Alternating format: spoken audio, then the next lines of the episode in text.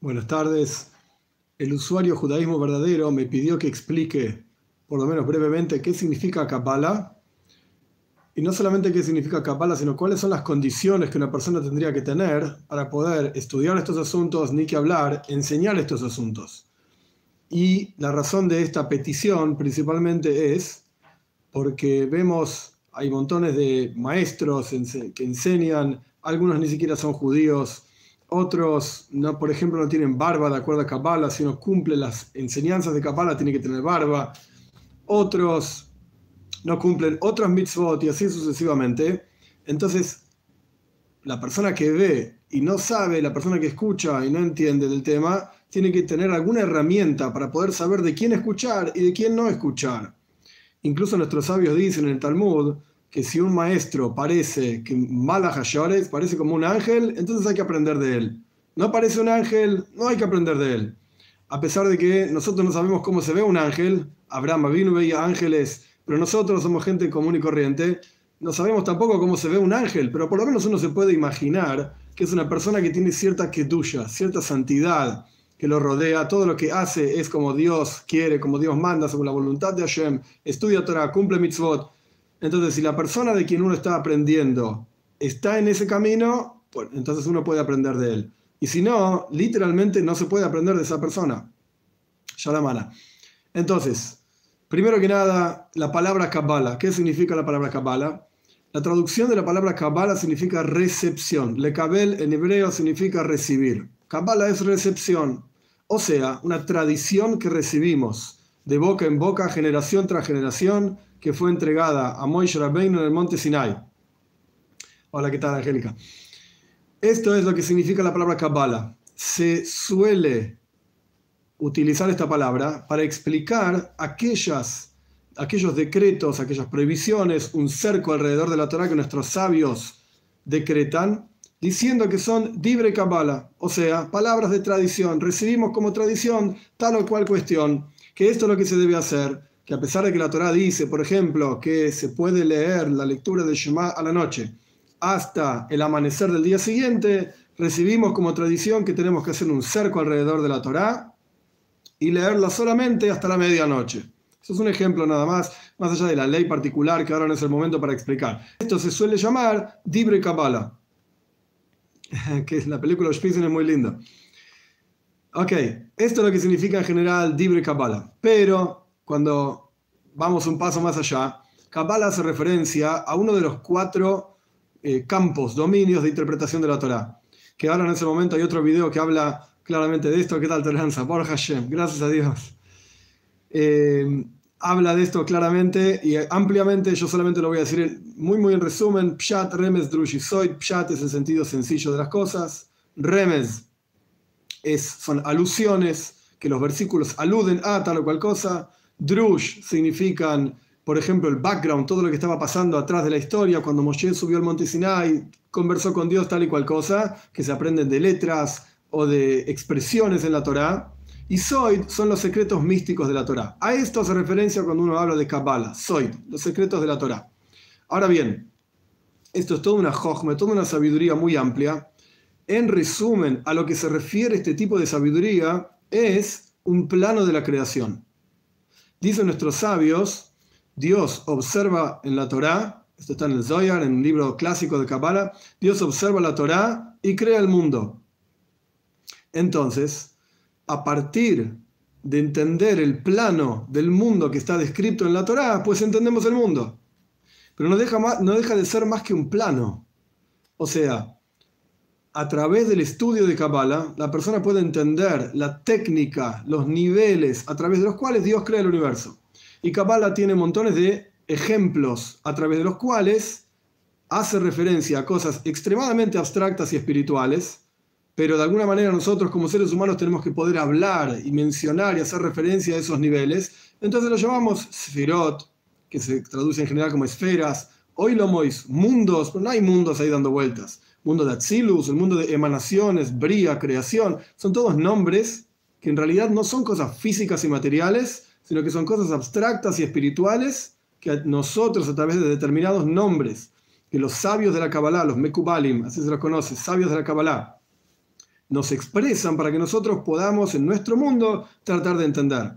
Ahora bien, fundamental, fundamental entender que hay condiciones para estudiar Kabbalah y hay condiciones para, ni que hablar para enseñar Kabbalah para hacer un Mekubal, no cualquiera que agarre el libro y lo lee es un Mekubal.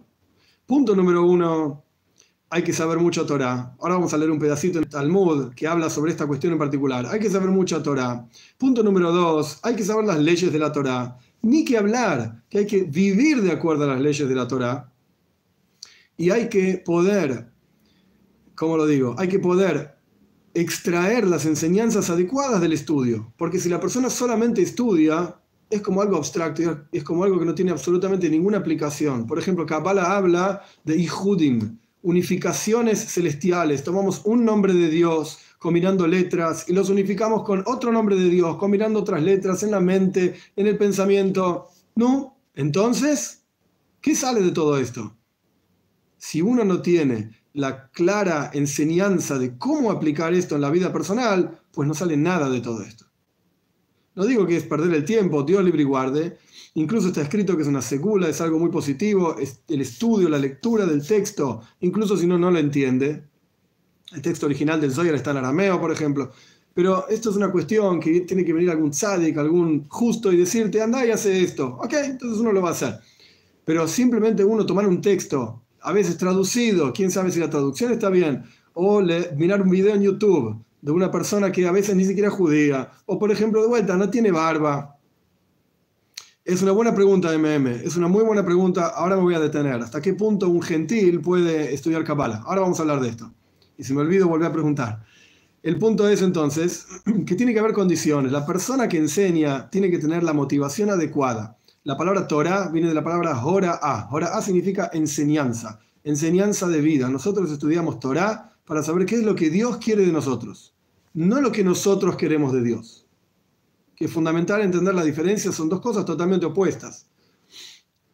Por ejemplo, existe Kabbalah Center, existen de vuelta montones de videos en YouTube. Uno tiene, lo primero que se tiene que preguntar es cuál es la motivación, ¿para qué estoy estudiando esto? Si estoy estudiando esto porque quiero obtener determinado beneficio, estudie Kabbalah y va a tener muchos amigos. Estudie Kabbalah y va a ser feliz en la vida.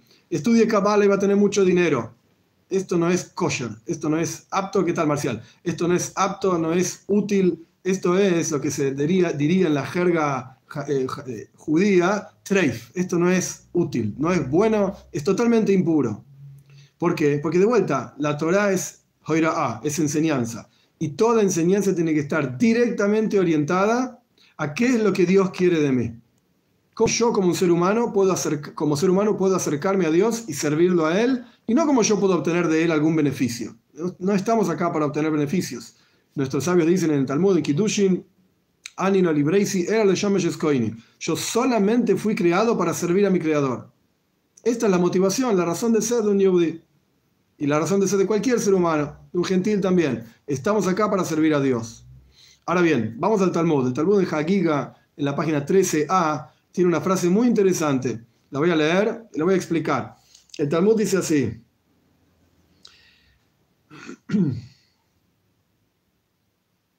Ein Moisrin. No se puede dar Cisre y Toiro. No se le puede dar las enseñanzas más profundas de la Toiro, del, estudio de Torah, o sea, Kabbalah, excepto quien tiene cinco cosas, cinco condiciones. Vamos a ver. Y este es un versículo que está en Ishaya, en el capítulo 3. Sarhamishim, traducción literal, ahora vamos a ver qué quiso decir el Talmud, pero traducción literal, 50, o sea, es un gobernador de 50, Neisefonim, es una persona que es apreciada, Yoetz, consejero, Jajam, Harashim, es un sabio de muchas cosas, de muchos eh, eh, trabajos manuales, Novoin Lahash, es un una persona que comprende cosas ocultas. Estas son las cinco condiciones que hay que tener. En la otra página, el Talmud se discute, otras cuestiones. En la próxima página, 14a, el Talmud se detiene a explicar cada una de estas condiciones. Y dice, Sar Hamishim, no leas Hamishim, lee Humashim. Humash en hebreo son los cinco libros de la Torah. O sea, Sar Hamishim es una persona que gobierna y comprende y entiende los cinco libros de la Torá, los cinco libros de Moshe y en los escritos de otros Mekubalim, el Arizal, por ejemplo, Jaim Vital. El Arizal no escribió nada. Jaim Vital fue un alumno del Arizal, un gran cabalista en Sfaz, año 1550 aproximadamente. El, Jaim Vital escribió todas las enseñanzas del Arizal y él escribe que hay que ser experto en Talmud, hay que ser experto, en, ni que hablar en Tanaj, en toda la Biblia, experto en el Talmud, experto en los comentarios del Talmud, etc. Recién ahí uno puede detenerse a estudiar Kabbalah. Y esto lo dice Maimónides también. Uno no puede pasear por el Pardes, uno no puede pasear por el, estudio de la mística. las palabras exactas son hasta que tenga la panza llena del lejem boyaim, de, de pan y vino. O sea, uno tiene que primero saber concretamente todo el estudio de Torah revelado para sentarse a estudiar la parte oculta. Continuamos entonces. Sar Hamishim significa una persona que es experto en Torah. Continúa el Talmud diciendo, Fanim, ¿qué significa una persona que es apreciada? Es Noisim le es una persona extremadamente apreciada para, por toda la generación, tanto en el cielo como aquí abajo. O sea, el Talmud trae, trae ejemplos. Rabbi Hanina Mendoza.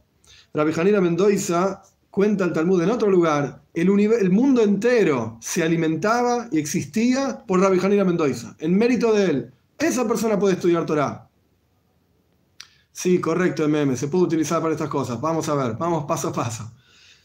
Y aquí abajo como Rabbi Abbau. Rabbi una, era una persona muy apreciada por reyes, por gobernadores de la época. Una persona así puede estudiar Kabbalah. Yoetz, consejero, dice el Talmud, que sabe calcular meses y años, qué años tienen que ser de 13 meses, qué años tienen que ser de 12 meses. Jajam, sabio, esto es muy interesante. Es un estudiante que hace que sus maestros sean sabios. O sea, no solamente él estudia, sino que hace preguntas y cuestionamientos que hacen que sus maestros aprendan más. Harashim es decir, la palabra Jeresh quiere decir también en silencio.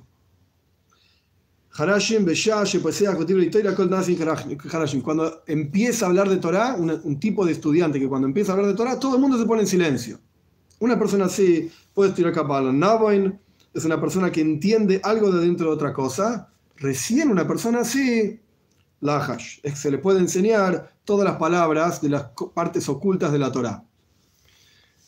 El Arizal escribió ya dije, Jaime Vital escribió en las enseñanzas de Arizal, escribe, dice el Arizal, que en esta generación, mitzvah legales a A pesar de que en generaciones anteriores el estudio de Kabbalah estaba totalmente oculto para una élite específica que cumplía con estas condiciones, etc. Sin embargo, hoy en día es una mitzvah hacer conocida esta sabiduría, sabiduría de Kabbalah. Ahora bien, esto no significa que, de vuelta, cualquiera puede enseñar en cualquier situación, incluso no judíos, no tiene ningún sentido. Tiene que tener una joira, una indicación concreta y un objetivo concreto de vincularse con Dios para aumentar en el estudio de Torah y observancia de mitzvot, no para obtener un beneficio personal. No tiene ningún sentido. Ahora bien, al respecto de una de las preguntas que se hicieron hace un ratito, M&M me parece, si un gentil puede estudiar Kabbalah, y la respuesta es que sí. Es imposible de manera que... La respuesta es que sí. ¿Y qué partes de Kabbalah puede estudiar un gentil? Todo aquello que lleve a la persona a entender que hay un Dios en el universo y no hay otros. Porque entre los siete preceptos de Benay Noyaj, de los hijos de Noyaj, está la idea de creer en Dios, la idea de que hay un Dios y que no se puede hacer idolatría.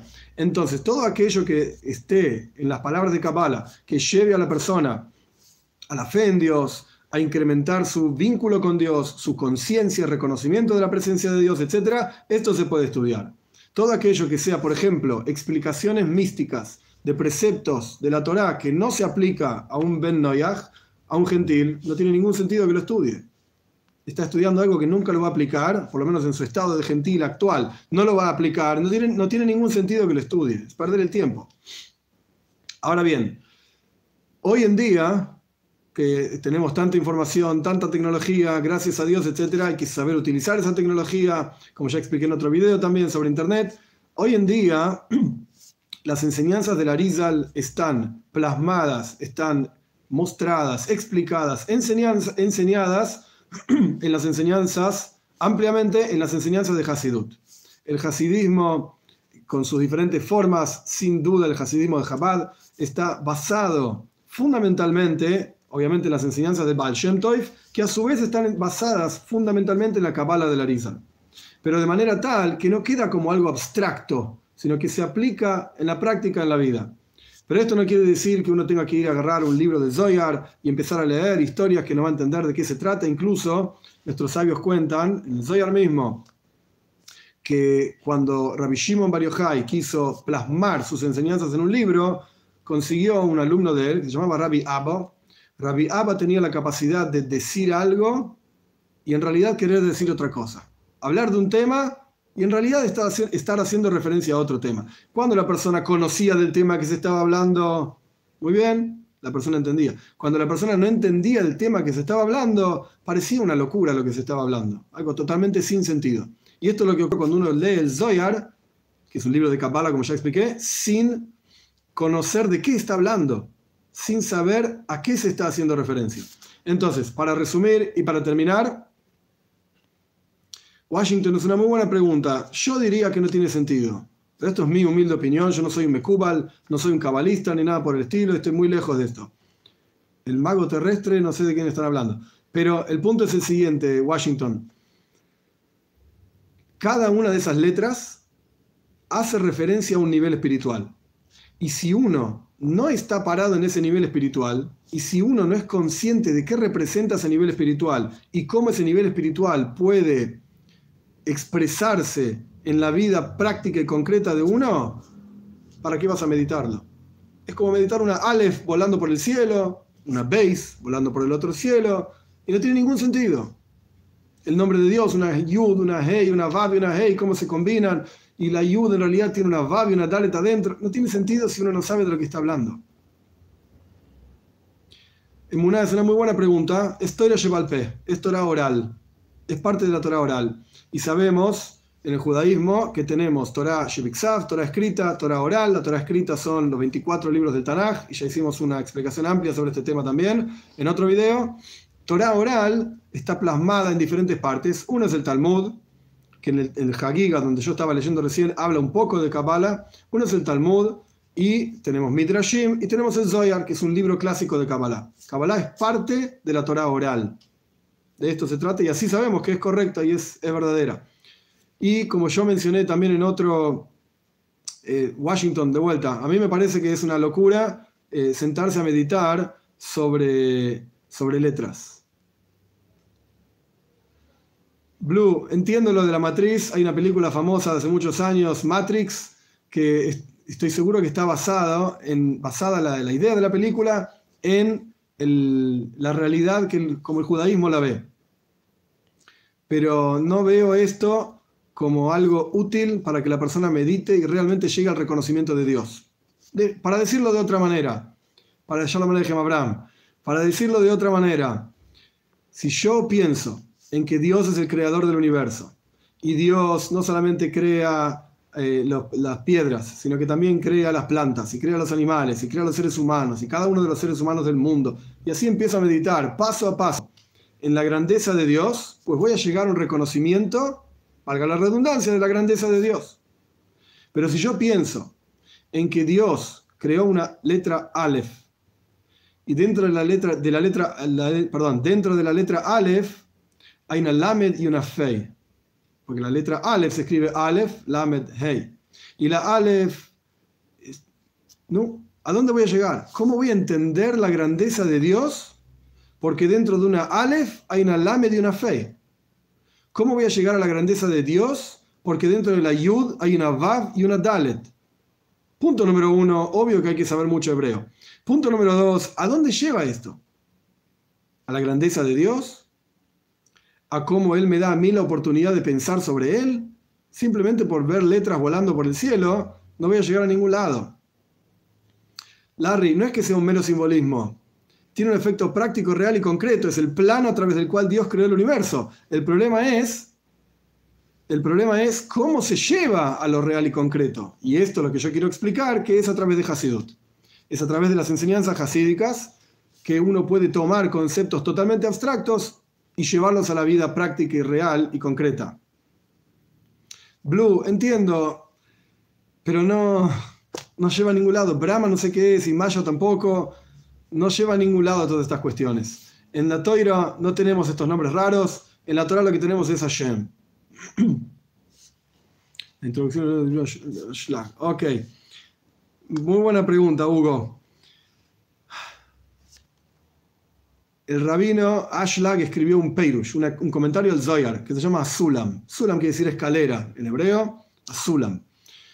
Y una vez le preguntaron al Rebe si él, si él apoya el comentario del Sulam. Y el Rebe contestó que él no lo estudió, porque es Yadua, que es sabido, que el rabino Ashlag armó su propio camino en el Peirush, en la explicación de Kabbalah. No es el camino hasídico, no es el camino tradicional, es un camino diferente. Entonces, como que automáticamente uno, por lo menos yo estoy hablando de mí mismo, uno que se considera un Hasid, uno que se considera alguien que quiere seguir las enseñanzas de los Rebeim, generación tras generación, hacia el Baal Shem Tov, hacia Ahia Shiloini, que era un profeta que fue el maestro del Baal Shem Tov, una historia larga. El punto es, una persona que quiere seguir ese camino no tiene nada que hacer con el Pirush Sulam.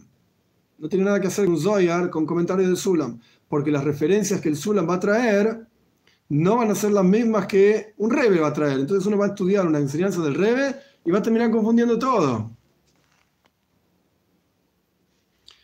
La verdad es que los comentarios eran largos, estoy buscando los últimos para avanzar y terminar.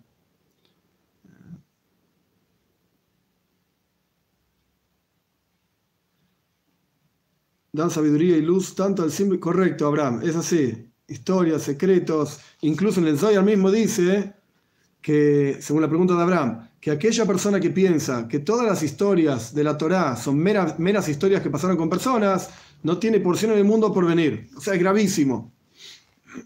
las historias de la Torah no son solamente historias, como yo dije antes, son hoira enseñanzas. El punto es entonces que la Kabbalah es una sección de la Torah, para cerrar el video, Kabbalah es una sección de la Torah, es una parte de la Torah, son los, son los secretos de la Torah y lo que nos enseña es el vínculo con Dios y solamente tiene sentido estudiarlo si uno cumple con las condiciones adecuadas, como ya expliqué, no tiene ningún sentido, por ejemplo, ver un video en YouTube de una persona que enseña Kabbalah y no tiene barba. Es una contradicción en términos. Es como que yo enseñe que hay que ser una buena persona y hago un video hablando de cómo uno debe ser una buena persona y al mismo tiempo tengo una persona al lado mío, se ve en el video y le pego. Y le pego y cruelmente le pego y le grito y sigo, miro para la pantalla y digo, pero hay que ser una buena persona, hay que ser tranquilo, nunca hay que pegarle a nadie, me doy vuelta y le pego a la persona y se ve en el video cómo le pego. Es una tontería, es una contradicción, por supuesto. Es un ejemplo bruto, pero esa es la realidad. Lo mismo ocurre, por ejemplo, una persona que enseña Kabbalah y no tiene barba. Kabbalah está lleno de referencias a la barba. Lleno. Y la barba tiene todo un significado específico, especial. Eh, son 13 pelos, por así decir, de la barba y tiene la influencia de lo intelectual en lo emocional. Hay un de referencias de la barba. Entonces, no tiene sentido. Un segundo emuná que perdí la pregunta. ¿Qué sucede con la emuná y el alma de quienes no conocieron el Zohar y Kabbalah? Me refiero a los tiempos anteriores al Zohar. Ok, el Zohar aparece revelado alrededor del año 1300 y pico. Eso no quiere decir que antes no se conocía Kabbalah. Ya acabo de explicar. En Gemora Hagiga, en el Talmud Hagiga, página 12, 13, 14, habla específicamente de Kabbalah. Kabbalah era conocido mucho antes del Zohar, por ejemplo, Ramban Nachmanides, que vivió en España año 1250, 1260, después se fue a Israel. Su comentario a la Torá es anterior al Zoyar y habla de Kabbalah, claramente. Jochmasa Emes lo llama él. Y no es una cuestión de emuna o el alma, qué sucede con la emuna de ellos, con el alma de ellos. El alma está plena con el estudio de Torá, con la observancia de mitzvot. Obviamente puede llegar a mayores elevaciones con el estudio de Kabbalah también, pero no necesariamente significa que está a falta de algo porque no estudia. Para cerrar, conectado con esta pregunta de Emuna, eh, el Rebe explicaba en varias ocasiones, basado en los primeros dos o tres capítulos de Tania. Hoy tolerancia con los sionistas. Ay Dios, es complejo. Es incoherente enseñar Kabbalah sin tener barba. Esto es correcto, esto lo puedo decir. Sí, puede, Ana puede ser lampiño. El problema es que se deje la barba o se recorte la barba. Una persona lampiña no tiene barba. Un gentil cabalista no tiene sentido, Larry. No tiene absolutamente ningún sentido. No. Eh, entonces, de vuelta, para cerrar la cuestión, ya la cerré varias veces, pero por las preguntas uno sigue abriendo y cerrando. Para cerrar la cuestión, entonces, el estudio de Kabbalah hoy en día es a través de Hasides, a través del estudio de Hasidut. Los gentiles pueden estudiar Kabbalah todos aquellos lugares en donde se hable de el vínculo que hay con Dios a través de cumplir sus siete preceptos de Noyach y todos los lugares donde hable y donde explique la unicidad de Dios, que no significa que Dios es uno nada más, sino que lo único que hay es Dios y cómo eso se expresa en el mundo. Esto es lo que el gentil puede y debe estudiar. Ah, yo estaba explicando lo que el rey decía. Una persona que no estudia, por ejemplo, las partes que hablan de amor a Dios, de temor a Dios, principalmente los primeros capítulos de Rambam, pues no cumple con la mitzvah de amor a Dios y temor a Dios. Y así sucesivamente, una persona que no estudia hoy por hoy Hasidut, es muy difícil que tenga entusiasmo, ganas en el estudio de Torah, como corresponde, como dicen nuestros sabios, está escrito en el Shema, y nuestros sabios lo explican.